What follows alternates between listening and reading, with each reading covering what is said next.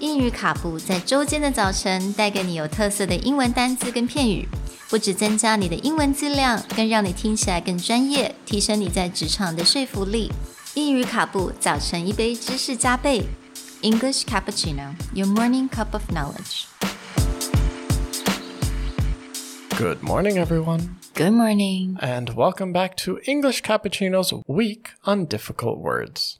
Today's word penguin.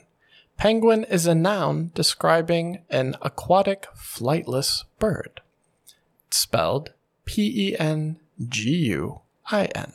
我相信大家应该都知道这个字 “penguin” 是企鹅的意思，但是为什么我特别要找这个字呢？因为呢，有个非常有名的英国演员，right? My personal favorite.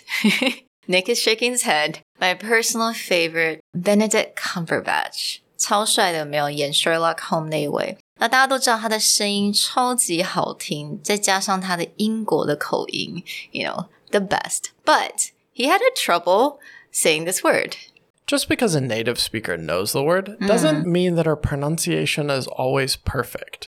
Or, one thing that we've learned throughout this week is if you say a word over and over again, sometimes it starts to sound weird and you will adjust it in a way that's Yeah. incorrect. Yeah. So there's a funny interview where Benedict Cumberbatch goes on the Graham Norton show and he did a documentary. And in the documentary, they start talking about penguins. And when you go back and listen to it, Benedict Cumberbatch repeatedly calls them penwings.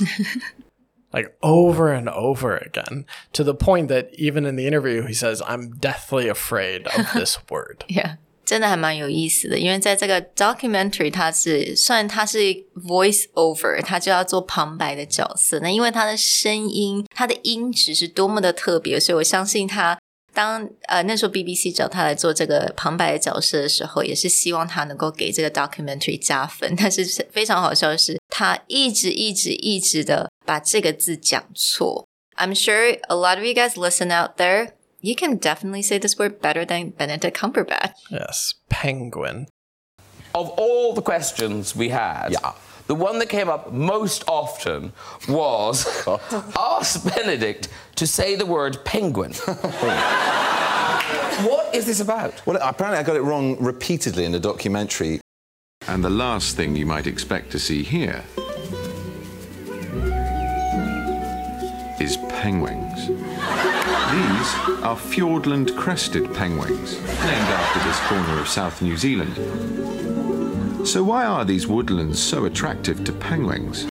There's another great story, actually, another interview on Graham Norton, where he interviews Stephen Fry. And Stephen Fry is a quite a famous older British actor who did all the Harry Potter audiobooks.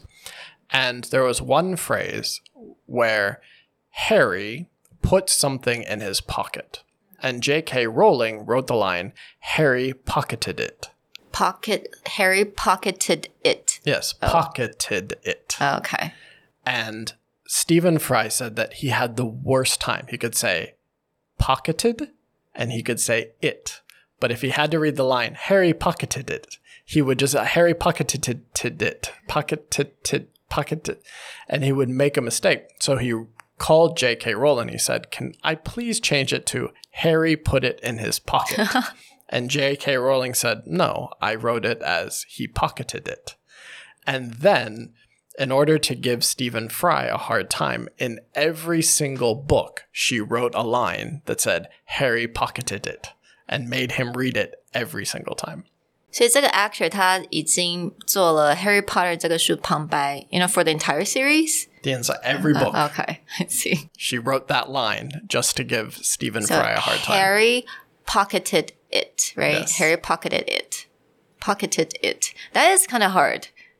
It is very difficult. So again, keep in mind that with famous voiceover or famous famous actors, sometimes you get into a weird position where basic things to pronounce become really difficult. So don't get self-conscious and enjoy your English learning process. We'll talk to you guys next time. Bye. Bye.